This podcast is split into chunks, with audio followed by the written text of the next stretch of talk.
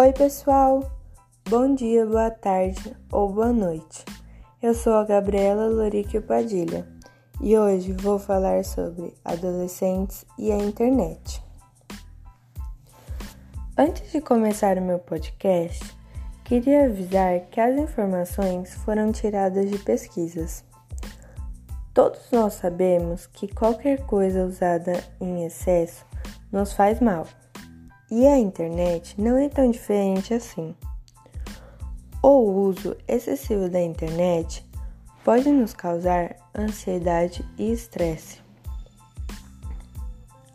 A pandemia do coronavírus nos trouxe um uso de internet maior do que tínhamos em 2019, pelo fato de estarmos em casa e não termos muitas coisas para fazer como escolas para frequentarmos, casas de amigos, festas e os shoppings acabaram de reabrir. A porcentagem de uso de internet subiu de 40 a 50% somente nessa pandemia. A internet pode ser muito boa também. Ela nos ajuda na criação edição, distribuição de temas e conteúdos. Nos disponibiliza muitas informações e pode ajudar muito quando você está sem tempo para pesquisar em livros. Nessa pandemia do coronavírus, a internet tem nos ajudado muito para não nos entediarmos, nos ajuda nos ajuda na escola para a realização de trabalhos, pesquisas e etc. E para informações sobre coronavírus também, como informações para nossa rotina, para saber como tudo está evoluindo. Mas a internet também tem seus males. O maior problema é que muitas pessoas se isolam de suas vidas sociais, assim trocando convívio ao lado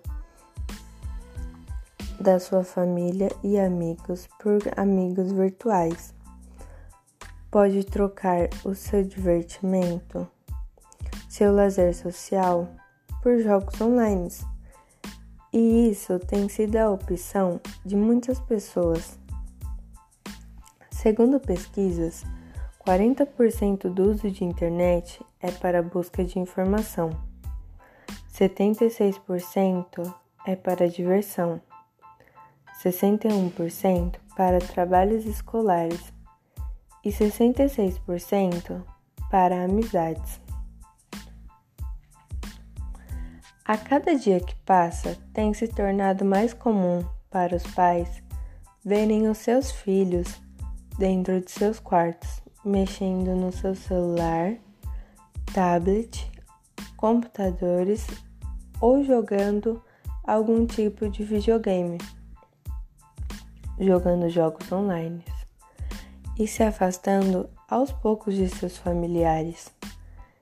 Isso não deveria ser comum para os pais, pois a internet sendo usada desse modo excessivo não é algo nem um pouco saudável. Os pais não deveriam deixar isso se tornar algo comum. Outro problema também que a internet nos traz é o cyberbullying.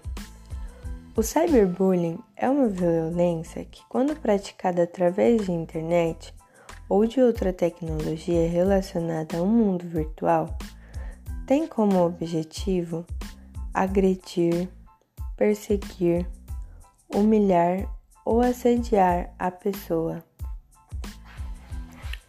No Brasil, 37% das pessoas afirmam que já foram vítimas do cyberbullying.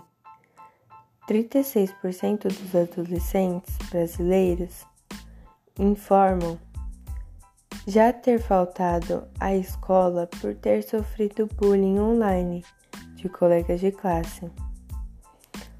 Uma pesquisa realizada pelo Instituto de Pesquisa relevou que o Brasil é o segundo país com maior caso de cyberbullying com crianças e adolescentes. O termo define práticas de violência que acontecem em ambientes virtuais, como por exemplo redes sociais, tais como WhatsApp, Facebook, Instagram e Twitter.